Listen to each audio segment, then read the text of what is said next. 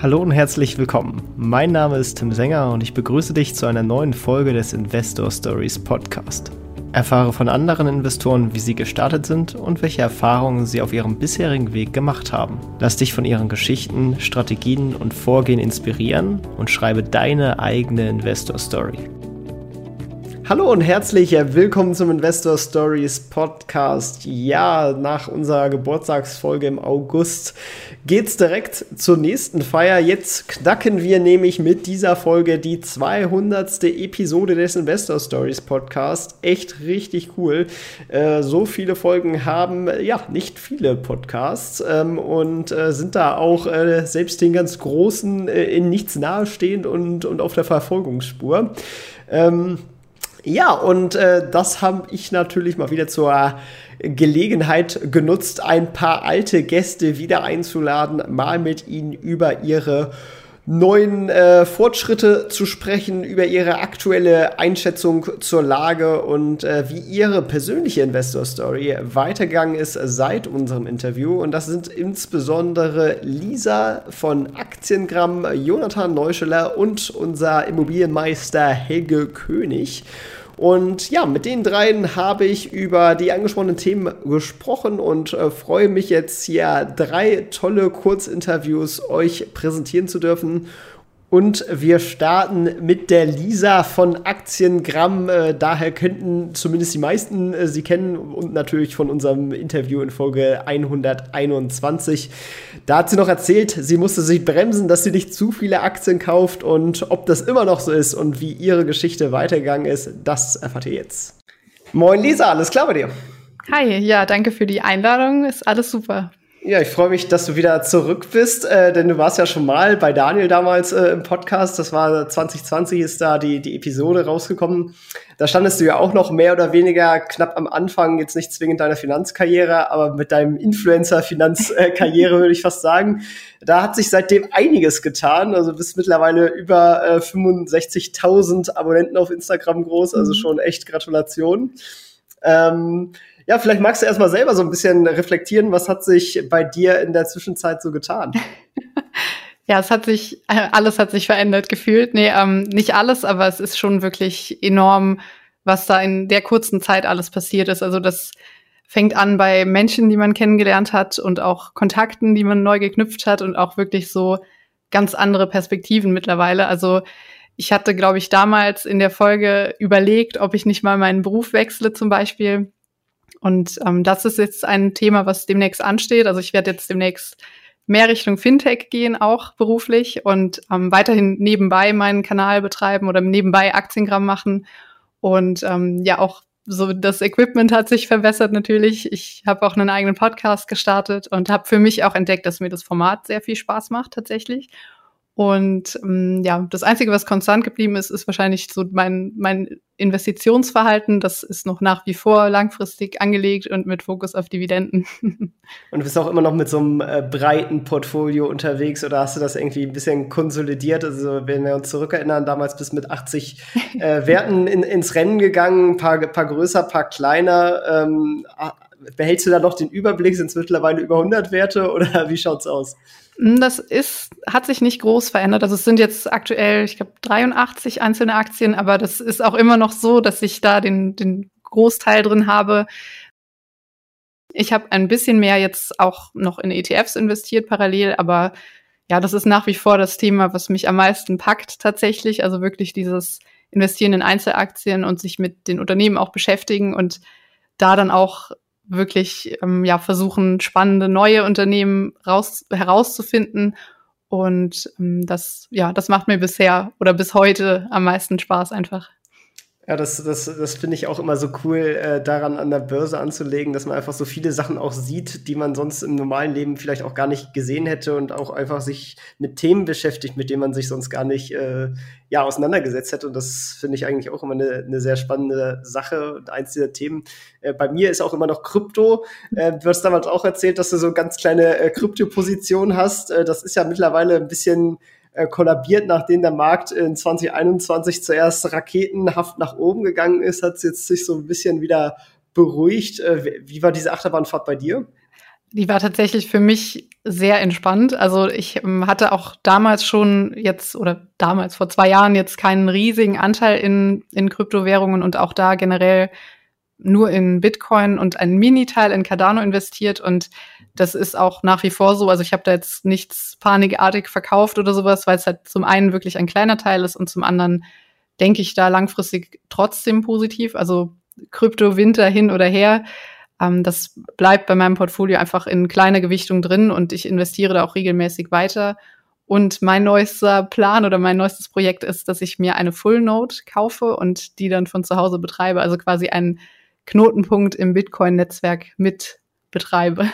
Das musst du jetzt mir mal erklären, weil das, da, da komme ich, glaube ich, nicht mit und ein paar andere auch nicht. Was ist eine Full Node?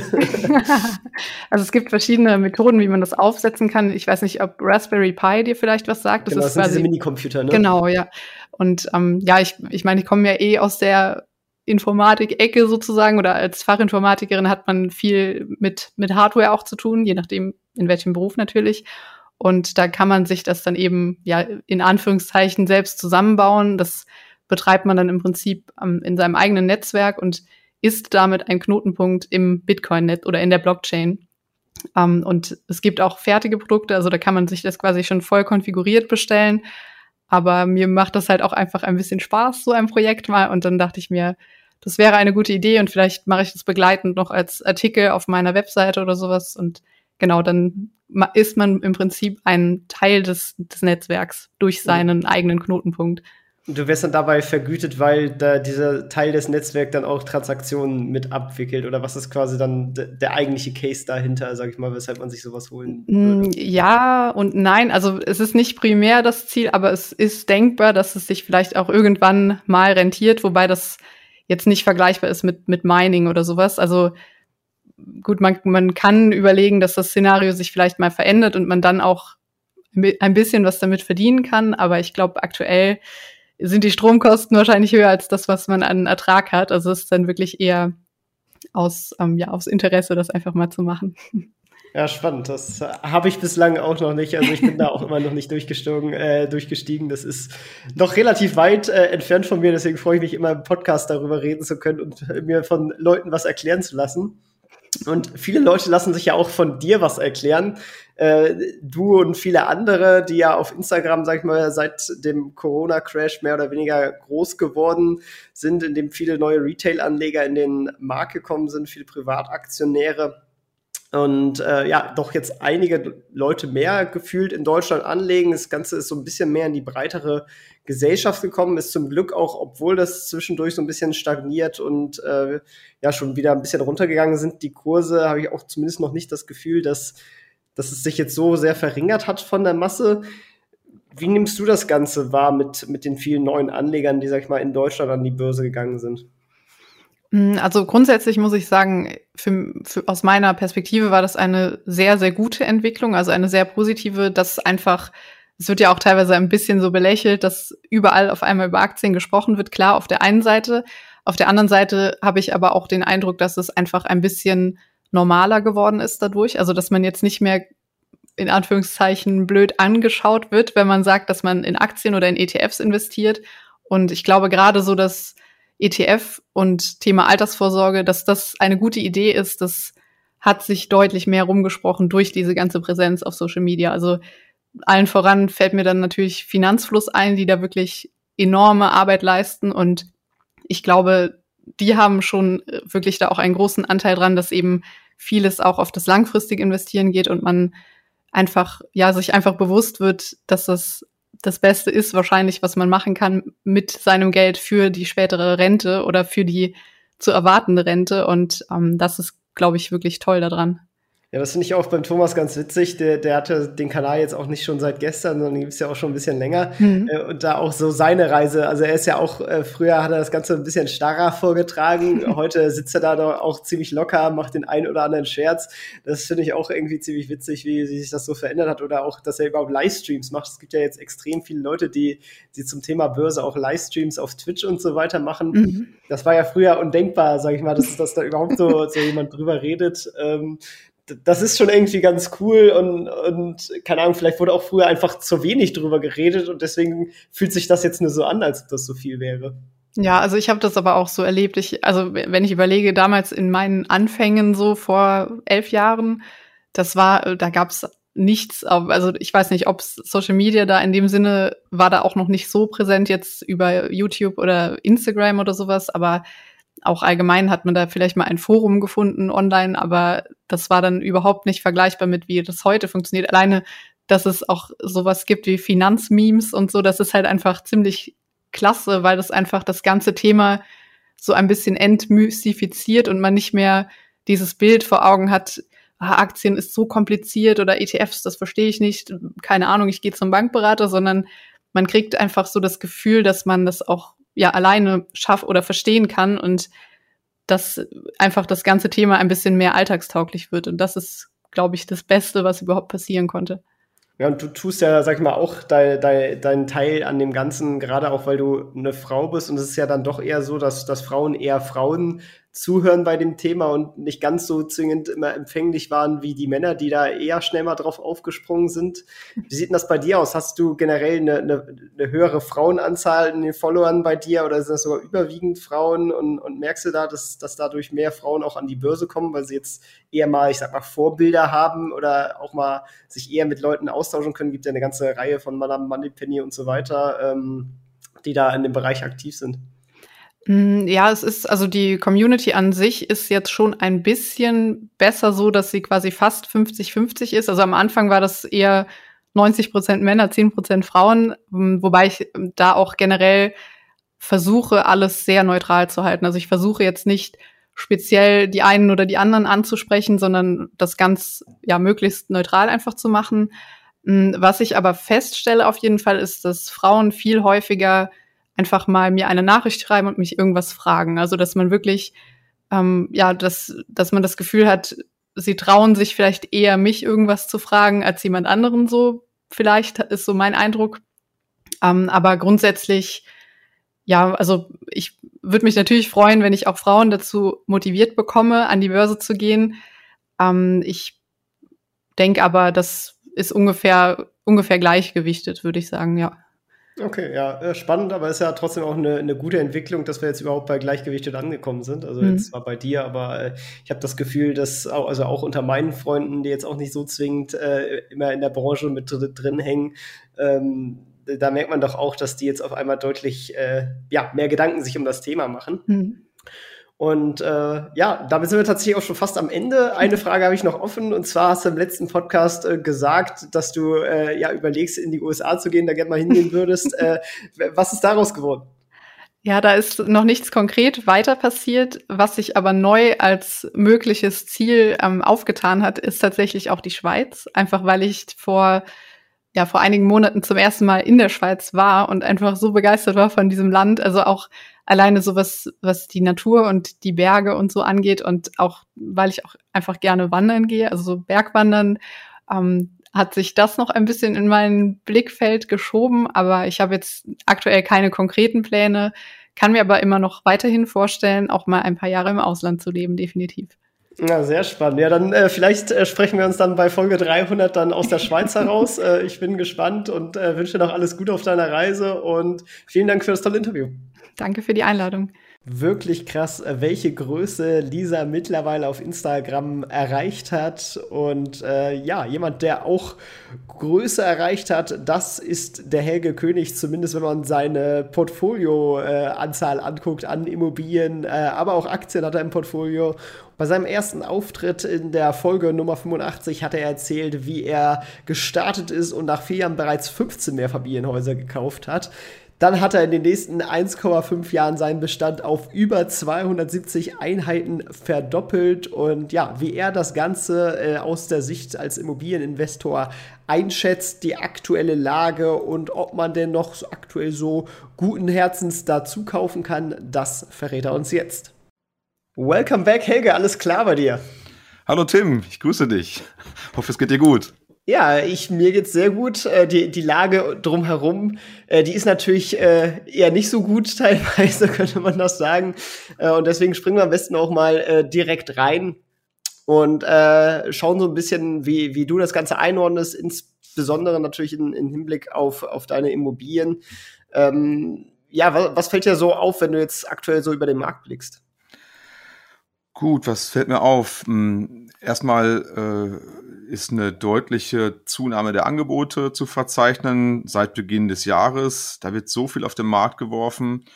Hm, man kann sich kaum retten vor Angeboten. Das sieht man in den Portalen. Ähm, auch über meine Homepage bekomme ich regelmäßig ähm, auch viel mehr Angebote rein als früher. Ähm, die typischen Kanäle, ob das Kleinanzeigen ist, ähm, ob das äh, die, die Makler, das Maklernetzwerk ist. Man sieht wirklich, dass da sehr viele jetzt versuchen, nochmal schnell ihre Objekte zu verkaufen, die vielleicht äh, gezögert haben, noch gewartet haben. Die versuchen es jetzt offensichtlich, augenscheinlich, weil das Preisniveau sich halt äh, zu ihren Ungunsten verändert. So aber, aber, gehen dann die Preise auch tatsächlich schon runter oder sind die noch, also versuchen die, die Leute aktuell noch die, die Immobilien zu den Toppreisen zu verkaufen wie vor einem Jahr? Also ich sehe beides. Ähm, die Angebote, die mir zugetragen werden, sind tatsächlich meist noch wirklich überhöht. Ja. Ähm, da, wenn ich da meine Erstüberschlagsschätzung mache, ähm, häufig gehe ich da sehr aggressiv dann ran und sage, hey, unter, also bei einem Abschlag von 20 oder 30 Prozent können wir darüber reden. Vorher äh, bin ich gar nicht bereit, meine Zeit da reinzustecken. Ja. Ähm, da hat der eine oder andere noch nicht äh, mitbekommen, was da die Uhr geschlagen hat. Ja. Ganz konkret, ich habe jetzt hier gerade nochmal geschaut ähm, im Vorfeld zu unserem Gespräch. Ähm, ich habe äh, im April ein Objekt angeboten bekommen für 950.000 Euro. Da wurde dann im Juni mir nochmal äh, signalisiert, wir stehen bei 850, das ist jetzt interessant und ich habe damals auch schon erklärt, das rechnet sich vorne und hinten nicht mit dem aktuellen Zinsniveau. Und jetzt kam es die Woche nochmal rein an den großen Verteiler, auch mit, 900, mit 850, ja. Das sind 10% Abschlag und die werden das nicht los, ja. Musst du gucken, April bis, bis äh, September, jetzt fast schon Oktober. Ähm, die, die Verkaufszyklen, die Dauer ist halt viel länger und äh, offensichtlich kriegt man es nicht an den Mann ja, oder die Frau. Oder die Finanzierung funktioniert eben nicht. Ja, ja, liegt ja oft dann auch jetzt äh, an deutlich gestiegenen Zinsen und es sieht ja auch so aus, als, als könnten die durchaus noch mal weiter steigern. Ähm, wie schaut's aktuell noch so bei dir aus? Bist du am Zukaufen oder bist du eher vorsichtig gerade oder sagst, es kommt auf den Preis an, dann kann sich auch bei sehr hohen Zinsen äh, wieder lohnen? Also ich habe schon auch ein paar Objekte in der Anbahnung. Ich schaue jetzt im Moment weniger aktiv, da gibt es mehrere Gründe für, kann ich gleich mal erläutern. Aber ähm, aus dem Netzwerk Dinge, wo ich da mal den Anker ausgeworfen hatte, da bin ich nach wie vor noch dran. Und wenn sich das dann konkretisiert, schlage ich da auch gerne zu. Ähm, frag auch regelmäßig mal bei meinen äh, Banken Konditionen an, wenn sich da etwas konkretisiert. Aber bin da ähm, selbst deutlich zurückhaltender geworden. Ja. Warum ist es so? Na, ähm, im Prinzip ist da die aktuelle Lage geprägt von Unsicherheit. Keiner weiß wirklich, ähm, wie es mit der Energieversorgungssicherheit gerade bei, bei Gas äh, aussieht. Ja, dann selbst wenn es, ähm, wenn die Sicherheit äh, halt gewährleistet ist, können die Mieter die gestiegenen Nebenkosten überhaupt tragen oder bleibe ich da drauf sitzen auf der Vorfinanzierung? Ja? Kann ich gerade ähm, nicht äh, in der Glaskugel so richtig ablesen, ja. Das heißt, ich muss mich darauf vorbereiten, dass möglicherweise der ein oder andere Mieter diese Nebenkostenerhöhung ähm, nicht tragen kann. Ja? Und ähm, dann ist die Reaktion darauf, dass man sich einfach ein bisschen größere Puffer anlegt, ähm, damit man das selbst abfangen kann. Das mache ich auch. Ich habe Puffer im Bestand äh, immer aufgebaut schon und auch im Cash ähm, bin da jetzt einfach zurückhaltender und vorsichtiger. Ähm, auch bei der Objektauswahl schaue schau selbst auch stärker auf die ähm, auf die Energieausweise, die Einstufung der, der ähm, Klassifizierungsdaten dort, ja, wo ich früher nicht so viel Wert drauf gelegt habe. Das ist mir jetzt noch wichtiger geworden. Und ja, ähm, Kurze, kurze Antwort ist ja, ich würde weiter kaufen, aber bin wählerischer geworden bei der Auswahl. Gut, jetzt habe ich einen großen Bestand und äh, mich zwingt ja keiner mehr zu machen. Ich könnte ja längst ähm, äh, zu der Entscheidung kommen, das, das ist jetzt groß und umfangreich genug. Ähm, deswegen, ich schaue halt äh, selektiv am Markt, was da noch geht und mich treibt ja niemand die Zeit spielt ja hier für mich, ja. Ähm, warten wir nochmal ein halbes Jahr ab, wie dann sich äh, Kaufpreise weiter reduzieren, wie auch die Makler vielleicht dann kreativer werden, ja, die jetzt auch merken, dass äh, die Abschlüsse einfach nicht in der Taktrate kommen. Ja, ich denke mal, da ist auch auf jeden Fall von Vorteil, dass du der langfristiger Vermieter bist und, und dementsprechend nicht darauf angewiesen bist, jetzt zum, zum Preis ein Objekt wieder rauszuhauen. Ähm, beim, natürlich hast du dann trotzdem die Thematik jetzt durch die gestiegenen Zinsen. Ich weiß jetzt nicht, wann da jeweils dann deine Zinsbindungen alle so auslaufen, aber ähm, das muss man ja dann durchaus wahrscheinlich höher refinanzieren. Ist das ein Risiko bei dir oder sagst du, es ist bis dahin wahrscheinlich schon, schon so weit abgetilgt, dass, dass das wiederum die, die höheren Zinsen auffangen kann? Gut, ich war da von Beginn an vorsichtig. Ich habe ja 2016 die ersten Objekte gekauft und dann halt in einer hohen Taktrate äh, Bestand aufgebaut. Ich habe immer darauf geachtet, dass die Zinsbindungen äh, nie gleichzeitig eben auslaufen, dass ich dann nicht in so einer Hochphase irgendwie verlegen um die Anschlussfinanzierung bin. Ähm, ich habe über fünf, über zehn, über 15 Jahre abgeschlossen, zuletzt auch Dinge variabel gelassen. Das muss man aber auch ähm, beobachten und ähm, ja, Erfahrung damit haben. Insofern ähm, die Dinge, die jetzt da in absehbarer Zeit auslaufen aus der Zinsbindung, da ist der, ist der Zeitwert einfach so gestiegen und ähm, ich habe auch immer vernünftig getilgt, Größenordnung zwei Prozent mal, mal 2,5, 2,75. Ja. Ich glaube, selten oder nie unter zwei. Ähm, da bist du dann, ich habe die Kaufnebenkosten fast immer selbst bezahlt. Ähm, da bist du dann schon ein, ein, Stück weit runter von der, von dem, äh, von der Restvaluta. Und ich habe jetzt ein Beispiel, das zweite Objekt, was ich gekauft habe das hatte ich jetzt mal nachbeleihen lassen für eine, für eine größere andere Finanzierung. Da hat selbst die, ähm, die äh, Einschätzung der, der Bank, die sind ja immer ein bisschen konservativer damit, die hat da einen doppelten äh, Wert dessen ergeben äh, im Vergleich zum Preis, wo ich es gekauft habe. Da mache ich mir dann keine Sorgen. Ne? Und äh, ja, gut, aufpassen muss man halt bei den Dingern, die man äh, vor kürzerer Zeit gekauft hat, auch mit kürzeren Zinsbindungen, wenn die jetzt auslaufen, dann noch nicht viel runtergetilgt ist, ähm, die, äh, die Taxierung, Wert, äh, Werteinschätzung da ähm, vielleicht noch konservativer ist, da könnte man in Bedrängnis geraten, aber das, entweder trifft mich das jetzt hier nicht oder ich kann es dann locker im Bestand äh, über die Größe abfangen. Okay, also machst du jetzt auch keine dedizierte Absicherung irgendwie, dass du dir ein Forward holst oder so und dir schon mal Zinsen sicherst oder so, sondern sagst, äh, das hast du schon so gut kalkuliert, dass, dass es eigentlich äh, äh, gut abgefangen werden kann durch den, ja. durch den Puffer. Ja, das ist, musst du wissen, wenn du äh, bei einer bestimmten Bestandsgröße äh, schaust du da gar nicht mehr objektbezogen drauf, sondern ähm, schaust dir das gesamte Portfolio an. So machen es die Banken auch. Ja?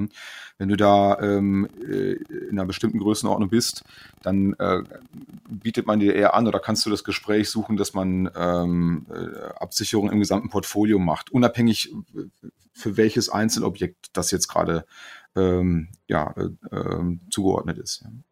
Okay, ja. Du hast schon eben höhere Kosten angesprochen, vor allem für die Nieter, wo, wo sich durchaus äh, die, die Nebenkosten ja durchschlagen könnten. Ähm, insgesamt ist ja Inflation so ein Thema, das, das pusht natürlich nochmal extrem Handwerkerpreise bei so Sanierungen und solchen Geschichten. Ist jetzt nicht zwingend ein akutes Thema, aber es kommt natürlich jetzt äh, mit der Zeit auf einen zu und auch gerade, wo du den Energieausweis angesprochen hast, gibt ja durchaus ähm, bei, bei extrem schlechten Werten das Problem, dass man da wahrscheinlich äh, gezwungen wird nachzusanieren. Da sind ja verschiedene EU-Geschichten in, in der Mache, dass halt irgendwie mit ab dem, keine Ahnung, aktuell schlechtesten äh, Energieausweisgrad da sozusagen das dann nicht mehr vermietet werden darf, um halt Anreize, Anreize zu setzen für, für die Vermieter, dass die das dann auch sanieren. Ähm, ist das ein Thema, was du da kommen siehst oder ähm, ist das noch nicht so akut? Das ist schon auch ein Risiko für jeden ähm, Investor, der sich mit Immobilien beschäftigt. Ähm, hier auch wieder ab einer bestimmten Größe fängt das Portfolio das auf, ähm, wenn eben nicht alle ähm, gleich alt oder gleich gut oder schlecht ähm, energetisch saniert sind. Ähm, gefährlicher ist es für die, die vielleicht nur ein Haus haben, die das Spitz auf Kante finanziert haben, wo dann quasi der der, ähm, der Cashflow der, äh, dieses Einzelobjekts das alles abfangen muss, ja, ähm, ist durchaus ein Risiko. Ich äh, bin da noch ein bisschen skeptisch, ob das so durchsetzbar ist, weil es eben auch diejenigen gibt, die sich dann das eine Mehrfamilienhaus zur Altersvorsorge gekauft haben, die das alt äh, da wirklich äh, jetzt nicht zwingend in den Ruin, aber in eine Schieflage bringen dürfte. Ja. Ähm, mich persönlich betrifft es aufgrund der Größe halt äh, ähm, zum Glück nicht so sehr, weil ich da halt so hoch skaliert habe und da immer eben breit gestreut habe. Ja. Unabhängig davon auch über andere Assetklassen, ähm, weißt du, dass ich ja einen Großteil meiner Mietüberschüsse am Aktienmarkt noch investiere. Und ähm, das äh, ist quasi auch immer ein zweites Standbein, wenn jetzt tatsächlich da im, im, großen Umfang äh, des äh, Immobilieninvestitionsgeschäfts hier sich, sich äh, negativ da entwickelt. Zur Not kann ich äh, da noch auf meine Depots zugreifen und mich temporär da über Wasser halten, aber das ist eigentlich nicht dafür gedacht. Ja, ja kann ich auch nur jedem raten, dann nicht alles auf eine Karte zu setzen. Ja, ähm, das ähm, ist eh ein schlauer Rat. Die sind ja auch durchaus preiswerter geworden. Die Aktien äh, kaufst du da jetzt stattdessen eher mal nach, als, als dass du jetzt sozusagen das, das Geld äh, in, in, Immobilien steckst, weil halt da endlich mal die Kurse deutlich attraktiver geworden ja. sind? Also tatsächlich äh, haben natürlich alle Depots nachgelassen, meine auch. Ähm, die sind alle noch äh, positiv. Insofern äh, habe ich da jetzt auch keine, keine Frustration, wenn ich reingucke. Ja. Ähm, sehe ich halt als Chancen, als Nachkaufchancen. Ähm, gut, muss man sich, ist ein eigenes Thema, glaube ich, in welche äh, ähm, Value- oder Growth-Aktien und Dividendentitel man da jetzt reingeht und welche Sektoren dann vielleicht gerade eher mit Vorsicht zu genießen sind, aber ähm, ist durchaus auch eine, ähm, eine attraktive Alternative, ähm, bevor ich es jetzt hier als Bargeld liegen lasse, ja, ähm, kannst du dir ja vorstellen, bei dem Bestand kann man sich ja auf dem Bierdeckel äh, überschlagen, was da so monatlich an Mietüberschüssen kommen dürfte. Ja. Ähm, das muss man ja nicht in Cash liegen lassen, sondern im Zweifelsfall äh, legst du das dann halt äh, als, äh, als äh, in Aktien an, ja. Oder das ist die nächste Idee tatsächlich ähm, als Darlehen an eine der GmbHs, eine Holding oder so, äh, die das dann dort anlegt. Ja okay, ja, das macht natürlich auch Sinn. Ähm, ja, um das Ganze vielleicht abzurunden, äh, gerade für, für die Leute, die, die noch nicht so ein großes Portfolio haben, was, was würdest du denen für die aktuelle Zeit so als Tipp mit auf den Weg geben? Ja, keine schlechten Kompromisse eingehen, keine Deals machen, die sich nicht rechnen, ja. Dann äh, äh gibt immer die Option äh, No Deal, ja. Ähm, bevor ich da mir was äh, schön rechne und äh, die Scheuklappen da anlege und die ganzen Risiken ausblende, äh, es kommen immer ähm, unverhoffte Ereignisse treten auf, ob das so Räumungsklagen mit Mietern sind, Zahlungsschwierigkeiten, ob das Baumängel sind, irgendwas kommt immer, mit dem du nie im Leben gerechnet hast. Ja. Da ist das ähm, kein guter Rat, dann äh, auf Gedeih und Verderb da reinzugehen. Dann würde ich lieber abwarten, dir brennt nichts an, ja. Ähm, nicht, nicht aus der aus dem inneren Antrieb raus jetzt bloß äh, um, um des Wachstums willen hier ähm, Deals abschließen, die sich nicht rechnen. Das ist ganz klar, wenn die Zinsen hier auf drei Prozent plus steigen, müssen die Kaufpreise um Größenordnung 24, 25 Prozent runtergehen. Da gab es eine schöne Studie unlängst ähm, im, im Handelsblatt, ja, ähm, mit einem großen ähm, Investmentberater, ja, der hat das schön mal dargestellt und ähm, das ist ähm, in meinen Augen echt entscheidend. Ja. Nicht, nicht Dinge machen, die sich äh, äh, vom Cashflow her nicht rechnen, ja, oder die man nicht innerhalb von ersten sechs Monaten garantiert in positiven Cashflow bringt. Ja. Mag ja Gründe geben, warum hier und jetzt im ersten Anlauf das noch nicht so passt, wenn noch Leerstand ist oder wenn noch irgendwo Mietenanpassungsmöglichkeiten sind. Ja. Ist auch die Frage, willst du jetzt ein Haus kaufen, wo du siehst, da sind die Mieten nicht erhöht worden und nimmst jetzt an, ha, direkt nach Erwerb schicke ich den allen die Mieterhöhung. Ähm, erstmal ist das ethisch schon mal äh, äh, für den einen oder anderen hoffentlich problematisch, ja, und ähm, gleichzeitig, äh, weiß ich nicht, was, hast du davon, wenn die Mieter dann äh, ihre Miete nicht mehr bezahlen können mit den Nebenkosten. Für den Mieter ist das eine Warmmiete, ja. Wenn du die Kaltmiete erhöhst und dann die Nebenkosten sich gleichzeitig erhöhen, ähm, wie soll der das bezahlen? Ja, auf jeden Fall wichtiger Tipp, äh, immer, immer gut durchrechnen und lieber mal konservativer sein ähm, und, und, dafür auf der, der sicheren Seite. Denn ich weiß gar nicht, wer, wer das gesagt hat, aber Rule Number One, verliere kein Geld. Äh, Rule Number Zwei, äh, äh, vergiss Nummer eins nicht. Es ist, äh, ich glaube, es war Warren Buffett, ja, aber äh, ist, da ist was Wahres dran. Also ähm, ich habe jetzt hier in meinem Bestand noch nicht ein einziges ähm, Haus, was nicht am, vom ersten Tag an einen positiven Cashflow hatte. Ähm, ist toll, kann man jetzt vielleicht nicht überall, äh, in jedem Fall, vor allem nicht in jeder Region realisieren. Aber äh, das war bei mir stets total wichtig. Also dann, bevor ich da Geld, also äh, in Kaufnebenkosten reinstecke in den Immobilienankauf, ähm, um, um dann damit Verlust zu machen, dann lege ich es lieber ähm, für, für sechs oder acht Prozent Dividendenrendite irgendwo anders an, ja, und äh, da ruft dann nicht der Mieter an, dass sie irgendwie die Toilettenspülung nicht funktioniert oder das Licht im Flur nicht ausgeht. Ja. So ist es. Ja, danke für deine Einblicke in die aktuelle Zeit, Helge. Äh, wirklich wertvoll und ja, danke, dass du dabei warst. Ciao, ciao. Mach's gut, danke schön, tschüss. Ja, wirklich klasse, was sich der Helge da aufgebaut hat. Und äh, jetzt kommen wir zu jemandem, der auch klasse erreicht hat. Es ist Jonathan Neuschler, Gründer von Abilitator und ja, quasi Star-Aktienanalyst. Äh, ich lese wirklich sehr gerne seine äh, Aktienanalysen, die er auf Abilitator postet und bin immer gespannt, was für Einschätzungen er gerade mit uns teilt.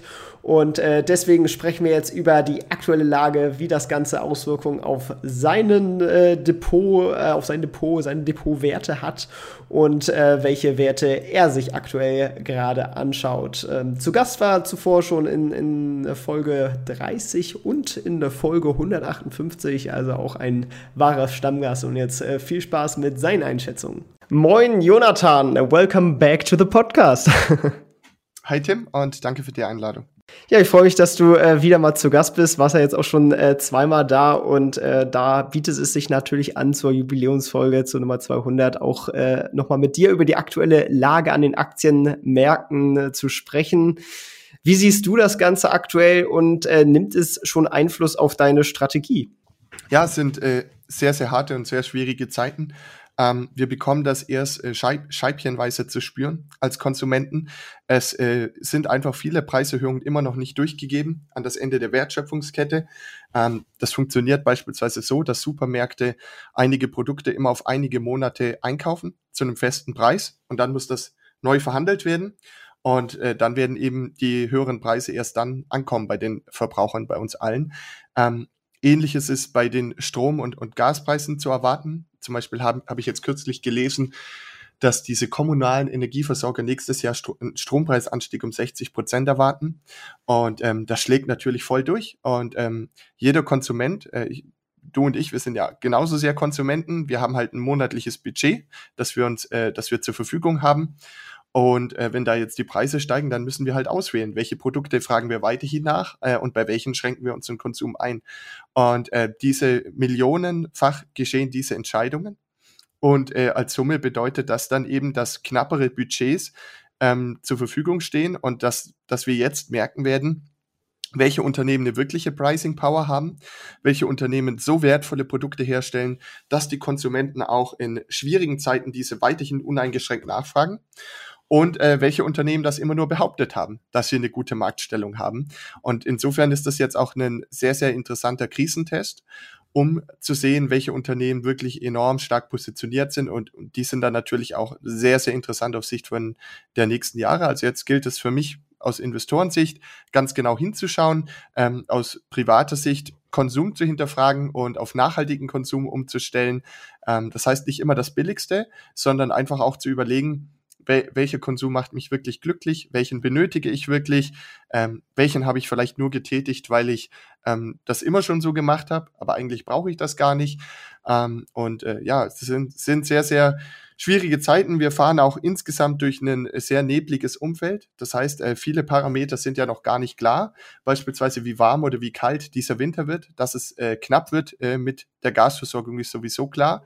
Und abhängig dann beispielsweise von der Entwicklung des Wetters ähm, gibt es eben den einen oder den anderen Entwicklungspfad und deswegen ganz, ganz viel Unsicherheit. Es ist ja nicht nur die Energiekrise, es ist ja leider auch der Krieg, es ist ähm, die Inflation, es ist ähm, die mögliche Rezession, das Umfeld steigender Zinsen, also und diese Gemengelage, wo es auch wieder gegenseitige äh, Wirkungen gibt, ist nahezu nicht mehr einzuschätzen. Also bin ich ganz ehrlich und äh, glaube daher, dass es gar nicht mehr darauf ankommt, irgendwie eine Prognose zu treffen, wie es genau weitergeht, ich glaube natürlich, ähm, dass wir langfristig auch diese Krise meistern können, aber wie stark äh, und also wie tief und wie lang jetzt dieses Tal wird, durch das wir hindurch marschieren müssen, kann keiner seriös prognostizieren. Und deswegen ist es viel wichtiger, ähm, zu überlegen, ähm, dass man eben gut aufgestellt ist, wie auch immer äh, dann die nächsten Monate und Quartale und Jahre aussehen, so dass man eben ohne Notverkäufe, ohne emotionale ähm, Entscheidungen, dass man dann plötzlich doch die Angst kriegt und alles am Tiefpunkt äh, sozusagen auf den Markt schmeißt, da hindurch segelt, auch durch diese stürmische See ähm, und sich immer wieder auf das Langfristige fokussiert. Das ist so, ähm, wie ich darauf blicke. Ja, du bist ja Buy- und Hold-Anleger, dann habe ich das aber jetzt richtig verstanden, dass du schon quasi dein aktuelles Depot durchgegangen bist und gesagt, wie wird sich Krise auf, auf die und die Unternehmen auswirken und wenn das halt schlecht ist, dann würdest du auch gegebenenfalls nachadjustieren. Ja, also ich bin schon langfristiger Investor, ich mache kein äh, blindes Buy and Hold, sondern ähm, ich sehe mich als unternehmerischen Investor. Das heißt, ich äh, verfolge das Ganze immer aus der Perspektive des gedanklichen Mitunternehmers und ich sehe schon, dass es äh, zunehmend Auswirkungen auf die Unternehmen gibt, die ich ähm, im Depot habe und die Unternehmen, die ich einfach nur begleite, verfolge. Ähm, und deswegen, ich bin schon seit Jahresanfang mehr oder weniger dabei, immer mal wieder eine kleine Position abzugeben. Ich habe, ich habe beispielsweise am Jahresanfang meine E.ON-Aktien abgegeben, äh, weil sie mir sehr teuer erschienen und, und das Umfeld steigender ähm, Preise, glaube ich, da schon auch Auswirkungen hat auf die Bewertung. Ich habe ähm, mich von anderen Aktien wie Siemens ähm, Healthineers getrennt, weil die Bewertung sehr hoch war. Ähm, im März musste ich mich von meinen Gazprom-Aktien äh, trennen, weil ich das einfach nicht unterstützen konnte moralisch, aber auch befürchtet habe, dass wir da auf Jahre hinweg keine Geschäfte mehr mit äh, Russland machen werden. Und deswegen habe ich das noch äh, verkauft, bevor dann der Handel eingestellt wurde. Und äh, durch verschiedene dieser Aktionen hat sich meine Cashquote schon etwas erhöht. Ich bleibe aber weiterhin ein langfristiger Investor, bin mit etwa 80 Prozent investiert ähm, war letztes Jahr bei 90 oder 95, also es hat sich eben etwas reduziert. Ähm, habe jetzt aber in diesem Jahr auch noch gar nicht aggressiv gekauft. Das letzte, was ich gekauft habe, war, glaube ich, im März so ein bisschen im Energiesektor, die 2G Energy, die Energiekontor ähm, und auch noch ein paar ähm, Softwareaktien von der EQS Group habe ich nachgekauft. Aber ansonsten bin ich eigentlich ganz ruhig geblieben, habe gar nicht viel umgeschichtet und ähm, werde vermutlich auch erst dann wieder im größeren Umfang ähm, einsteigen und diese Cash-Quote reduzieren, wenn sich für mich dieses Umfeld etwas aufklart. Ich bin lieber etwas zu spät als etwas zu früh. Und ähm, ansonsten halte ich vor allen Dingen Abstand von den Aktien, die am stärksten nach unten gerissen werden. Denn ähm, das Beispiel Unipa hat jetzt ja gezeigt, das sind einfach ernste Probleme und es trifft einige Unternehmen sehr hart. Und dann muss man aufpassen, dass man da nicht ähm, in den Strudel nach unten gezogen wird, sondern ich würde mir eher überlegen, von der Vorgehensweise, äh, welche Unternehmen werden von der neuen Ordnung, äh, die wir vermutlich nach der Krise haben werden, äh, anhaltend profitieren. Und äh, dann sind die vielleicht etwas weniger im Kurs gefallen, aber haben dafür ein umso stärkeres operatives Momentum, also eine umso stärkere Umsatz- und, und Gewinnentwicklung nach der Krise und äh, könnten sozusagen sehr schön aus der Krise herauswachsen. Und ich glaube, dass man da dann bessere Chance-Risiko-Verhältnisse hat. Ein Beispiel kann ich an der Stelle geben. Ähm, die Aktien der Gebäudeisolierer, ähm, die werde ich mir sehr genau anschauen in den nächsten Wochen und Monaten. Da fallen mir beispielsweise am deutschen Markt die Sto und die Steiko ein. Ähm, denn ich glaube einfach, wenn die Haushalte ein oder zwei Jahre lang diese enorm hohen äh, Gaspreise und, und Heizkosten, äh, äh, ja, in die Briefkästen zugestellt bekommen, dann werden sie sich umschauen, wie sie ihren Verbrauch dauerhaft reduzieren können. Das ist jetzt ja viel wirtschaftlicher geworden, so eine energetische Sanierung durchzuführen, auch wenn die äh, Baupreise nochmals gestiegen sind. Die äh, Energiepreise sind noch viel stärker gestiegen. Und äh, kurzfristig sind natürlich diese Aktien auch schwer getroffen, weil äh, auch bei, bei ähm, diesen Produkten kommt es zu Preissteigerungen der Herstellung. Und ähm, es könnte auch zu einer rückläufigen Neubautätigkeit kommen, einfach weil die Immobilienfinanzierung nicht mehr stemmbar ist. Aber mittelfristig gehe ich einfach stark davon aus, dass ähm, die energetische Sanierung einer der größten Hebel ist, um von den hohen Energiekosten runterzukommen und um auch der Gasknappheit äh, zu entkommen. Und äh, es gibt auch einfach so ein persönliches Gefühl der Sicherheit, wenn man weniger abhängig ist von den Preisentwicklungen, wenn man weniger verbraucht. Ähm, und ebenso sehr kann man sich natürlich auch mit den äh, Wärmepumpenaktien beschäftigen. Die haben ja den Vorteil, äh, dass man dann nur noch etwa ein Drittel bis ein Fünftel ähm, äh, des, äh, der elektrischen Energie verbraucht im Verhältnis zur Heizenergie. Also mit einer Kilowattstunde Strom bekomme ich drei bis fünf Kilowattstunden ähm, äh, ja, thermische Heizleistung. Und ähm, das liegt eben an, an dieser Wärmepumpe. Da gibt es beispielsweise Daikin aus Japan als Marktführer. Ähm, das sind so die Aktien, die ich mir anschaue und bei denen ich eigentlich Lust hätte, mich mittelfristig zu positionieren. Aber aktuell, wie gesagt, bin ich noch eher vorsichtig unterwegs. Ja, die Inflation hast du gerade eben angesprochen. Unternimmst du da aktiv was gegen? Also versuchst du da, da darauf zu achten, da, dass die Unternehmen das durchreichen können? Oder machst du quasi einen aktiven Hedge irgendwie dagegen? Oder sagst du, dadurch, dass du eh ohnehin sehr stark bei deiner Auswahl auf die Qualität geachtet hast, hast du schon von Anfang an quasi so, so preismächtige Unternehmen drin, dass du da eigentlich gar keinen Adjustierungsspielraum für nötig hältst? Mhm.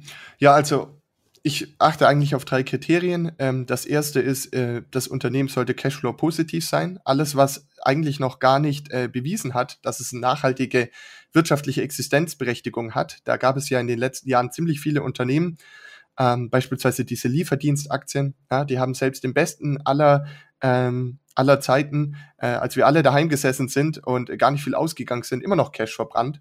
Und die werden jetzt natürlich erst recht Cash verbrennen. Also das ist sehr, sehr gefährlich, ähm, wenn man immer auf externe Finanzierungen angewiesen ist, alle paar Quartale, weil man einfach operativ Geld verliert und daher immer wieder Kapital aufnehmen muss. Da, davon äh, versuche ich mich fernzuhalten, also auf Cashflow positive Unternehmen zu setzen. Dann äh, das zweite Kriterium, keine allzu großen Bewertungen, äh, zu hohen Bewertungen im Depot zu haben. Das waren ja auch unter anderem die Gründe, weshalb ich mich beispielsweise von Siemens Healthineers getrennt habe. Ähm, und auch äh, so eine Aktie wie eine Rational AG hatte ich mal verkauft letzt, letzten Herbst irgendwann. Ja, weil ich einfach denke, dass in Zeiten steigender Zinsen Bewertungen vom 40, 50, 60-fachen KGV einfach nicht mehr häufig anzutreten sein werden und dass das nach unten ähm, gedrückt werden wird. Das heißt, da versuche ich einen Bogen drum herum zu machen. Vor dem Hintergrund kann ich auch nicht verstehen, warum eine Tesla-Aktie immer noch derart äh, äh, hoch bewertet wird. Ähm, aber man versteht nicht immer alles. Ähm, vielleicht irre auch ich mich, aber aus meiner Sicht ist das, ist das nicht zu erklären. Ja, und dann der letzte Punkt ähm, ist es tatsächlich auch zu schauen, dass die Bilanz gut aussieht, also nicht zu hoch verschuldet zu sein und was die Verschuldung angeht, sich die günstigen Zinsen möglichst noch für viele Jahre gesichert zu haben, dass jetzt nicht beispielsweise in einem halben Jahr, äh, wenn die Zinsen möglicherweise sehr, sehr hoch sind, die ganze Verschuldung refinanziert werden muss. Also das ist der dritte Punkt. Und ähm, ich denke, wenn ich die drei Punkte beachte, ähm, dann sollte man das Schlimmste umfahren können, die schlimmsten Schlaglöcher. Es wird trotzdem ruckeln im Depot. Es ruckelt auch jetzt schon im Depot. Ich glaube, bei fast jedem von uns. Ja, und abschließend natürlich auch noch, ähm, was damit einhergehen könnte mit den stark steigenden Zinsen, ist einfach ein Abwürgen der Konjunktur. Und äh, deswegen äh, diese Unternehmen, die besonders konjunktursensibel sind, da auch nochmal zu hinterfragen, wie groß der Anteil davon im Depot ist. Ich glaube, das, ja, das sind die drei plus eins ähm, Kriterien, die ich so anwende privat. Dieses Abwürgen der Konjunktur, das sieht man natürlich auch in, in Europa deutlich, oder sehe ich deutlich gefährlicher, in dem Sinne, dass natürlich auch viel von unserer Industrie, wo wir ja überhaupt erstmal viel Industrie hier hatten, was ja eigentlich eine sehr gute Sache war, natürlich auch durch sehr günstige Energie äh, einen ganz guten Standort in dem Sinne hatte. Und das fällt jetzt alles weg und ähm, die, die EZB ist ein bisschen zögerlich äh, aktuell mit den Zinsen bislang gewesen im Vergleich zur US-Notenbank. Dadurch ist natürlich der US-Dollar extrem stark. Und ja, der, der britische Pfund ist auf dem Weg zur, zur Parität, äh, wo wir hier gerade aufnehmen, mehr oder weniger. Ähm, und, und auch der US-Dollar ist gegenüber dem, dem Euro extrem stark. Ähm, ja, ist das das Anfang vom Ende des Euros? Siehst du da quasi ähm, die Notwendigkeit, dass, dass man da irgendwie schauen muss, jetzt umso eher mal in Euro quasi nachzukaufen oder, oder ist quasi US-Dollar-Raum dann, dann doch eher der spannende Raum und, und hältst du quasi deine Cash-Reserve dann auch nur in Euro oder hast du auch davon einen Teil in, in US-Dollar oder so? Ist, spielt das eine Rolle bei dir? Gute Frage, Tim. Also ich persönlich habe ähm, alles in Euro. Ähm, ich äh, glaube, der Euro wird unterschätzt. Ähm, der ist stärker als viele denken. Das, was wir derzeit sehen, ist im Übrigen keine Euro-Schwäche, sondern eine Dollar-Stärke.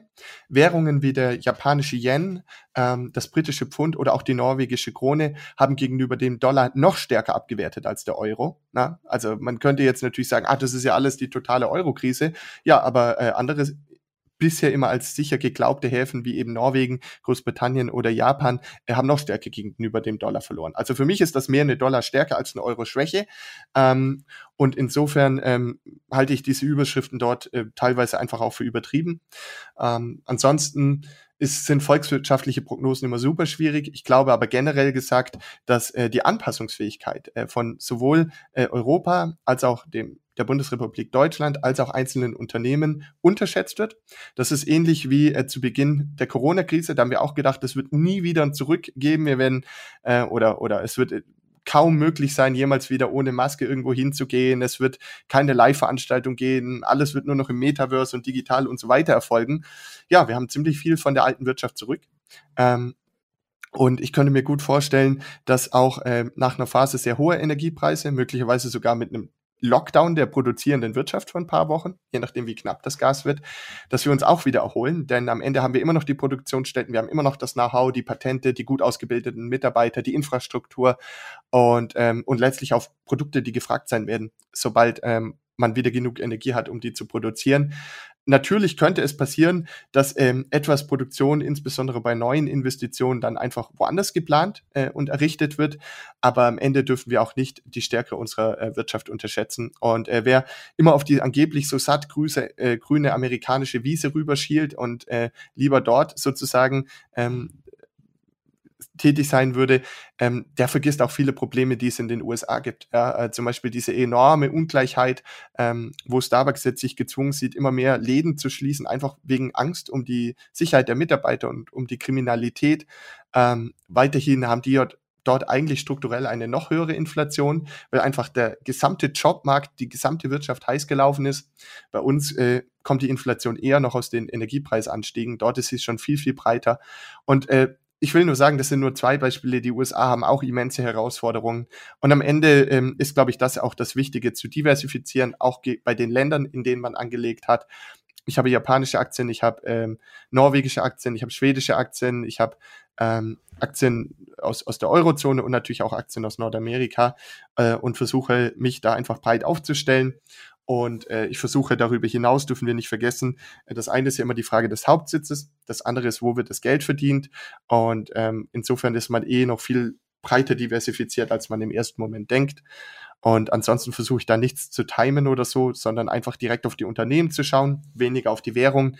Die sind am Ende mit Ausnahme der, der Finanzindustrie einfach nur Recheneinheiten, die Währungen. Und ähm, Insofern die Produkte, die hergestellt werden, auf die kommt es an, auf die Realwirtschaft und die werden nachgefragt, weil wir Endverbraucherbedürfnisse haben. Und ähm, deswegen würde ich gar nicht allzu äh, sehr auf ähm, Währungen schauen. Sehr gut. Ja, ähm, dann will ich das Ganze tatsächlich nochmal abrunden mit der Frage, wohin geht's denn eigentlich bei dir? Was sind deine nächsten Ziele persönlich mit Abilitato? Äh, worauf können wir uns da noch freuen? Ja, erstmal ähm, hat es mich sehr gefreut, dass ich diesen ähm, Finanzblog Award der Comdirect in diesem Jahr gewinnen durfte. Damit hätte ich nicht gerechnet. Es gab auch viele andere Blogs, die es genauso sehr verdient hätten und äh, einige von diesen Bloggern durfte ich dort auch kennenlernen in Hamburg. Das hat mich sehr gefreut. Ähm, ansonsten, wohin geht's? Äh, es ist natürlich ein schwieriges Umfeld, äh, auch was das Interesse an ähm, an der Finanzbildung angeht. Das äh, ist auch nicht mehr ganz so hoch wie vor einem Jahr. Aber ich mache das alles äh, nicht wegen irgendwelchen Kennzahlen, dass ich dann monatlich drauf schaue, wie viel Blogaufrufe habe ich, sondern äh, weil ich einfach brutal Lust darauf habe, das gemeinsam mit der Community aufzubauen, einen Blickwinkel auf das unternehmerische Investieren zu lenken, weniger auf die Kurse, mehr auf die dahinterstehenden Unternehmen und ja, langfristig zu denken und so Stück für Stück freier und unabhängiger zu werden und ich glaube, das hat ja die Krise auch gezeigt, dass es eben gerade wichtig ist, ähm, ein paar Rücklagen zu haben und nicht äh, immer alles bis auf den letzten Cent zu verkonsumieren, weil dann ist man noch abhängiger von äh, Preissteigerungen und hat gar keine Rücklagen, sondern ganz im Gegenteil ähm, ist es umso wichtiger, eben finanziell sich gewisse Rücklagen aufzubauen, damit man dann auch solche Krisen ähm, zumindest finanziell gesehen äh, entspannter ähm, sehen kann. Ja, deswegen bei Abilitato wird es in einigen Wochen eine, eine Erweiterung geben es werden einfach zusätzliche Inhalte hinzukommen, bisschen näher heranrücken, bisschen mehr mitentscheiden. Ähm, aber allzu viel möchte ich dazu noch nicht verraten. Alles klar, da freuen wir uns aber auf jeden Fall drauf. Und dann vielen Dank dafür, dass du immer wieder hier dabei warst. Immer wieder toll, sich mit dir auszutauschen und deine Markteinschätzung zu hören. Tja, und das war's auch schon äh, mit dieser Folge. Wir sind am Ende angekommen. Äh, wirklich toll, äh, immer mal wieder mit den Gästen dieses Podcasts zu reden, um auch zu hören, wie es sich bei denen weiterentwickelt hat und wie quasi deren Geschichten weitergeschrieben wird. Jetzt ist aber Zeit, eure Geschichte weiterzuschreiben, denn nur durch praktische Umsetzung kann man auch wirklich zur finanziellen Freiheit kommt, sofern das zumindest euer Ziel ist. Wir bedanken uns auf jeden Fall, äh, dass ihr zugehört habt und äh, freuen euch dann in der nächsten Folge wiederzuhören. Kleiner Nachtrag übrigens zur Geburtstagsfolge. Vielen Dank da für die ganzen Gästevorschläge, die wir schon erhalten haben. Könnt ihr natürlich auch gerne weiterschicken. Also irgendwelches Feedback, Anregungen immer gerne über das Kontaktformular einfach auf der Webseite. Dann äh, kriegen wir das und äh, ja, könnt aber natürlich auch gerne einen Kommentar auf dem Blog hinterlassen oder unter YouTube. Ähm, einfach für, für diejenigen ist auf der Liste. Ich werde das nicht direkt umsetzen können, weil während ihr dieses Interview hört, bin ich tatsächlich in Australien, habe dafür auch ordentlich fleißig Episoden für euch vorproduziert, dass ihr auch immer schön ein paar Investor Stories zu hören habt und äh, genau, nachdem ich dann wieder da bin, äh, Ende des Jahres, äh, fange ich dann wieder an, neue Folgen zu produzieren und äh, werde in dem Maße auch eure Wünsche berücksichtigen. Und äh, ja, freue mich auf euer Feedback. Vielen Dank fürs Zuhören und jetzt, ciao, ciao, haut rein. Das war's auch schon wieder mit dieser Podcast-Folge. Ich danke dir ganz herzlich fürs Zuhören. Wenn dir der Podcast gefallen hat, würde ich mich sehr freuen, wenn du ihn mit einer Bewertung auf iTunes unterstützt. Außerdem möchte ich dich gerne dazu einladen, der Investor Stories Community auf Facebook beizutreten. Hier hast du einen Austausch mit Gleichgesinnten und professionellen Investoren, die selber ihren Weg in die Freiheit der Finanzen gegangen sind und von ihnen kannst du lernen oder auch selber andere Leute bereichern und zudem ist dort Feedback zum Podcast immer willkommen. Um ganz schnell dorthin zu gelangen, kannst du auch einfach investor-stories.de slash community eingeben. Ich freue mich, wenn du auch beim nächsten Mal wieder dabei bist. In diesem Sinne, alles Gute, dein Tim.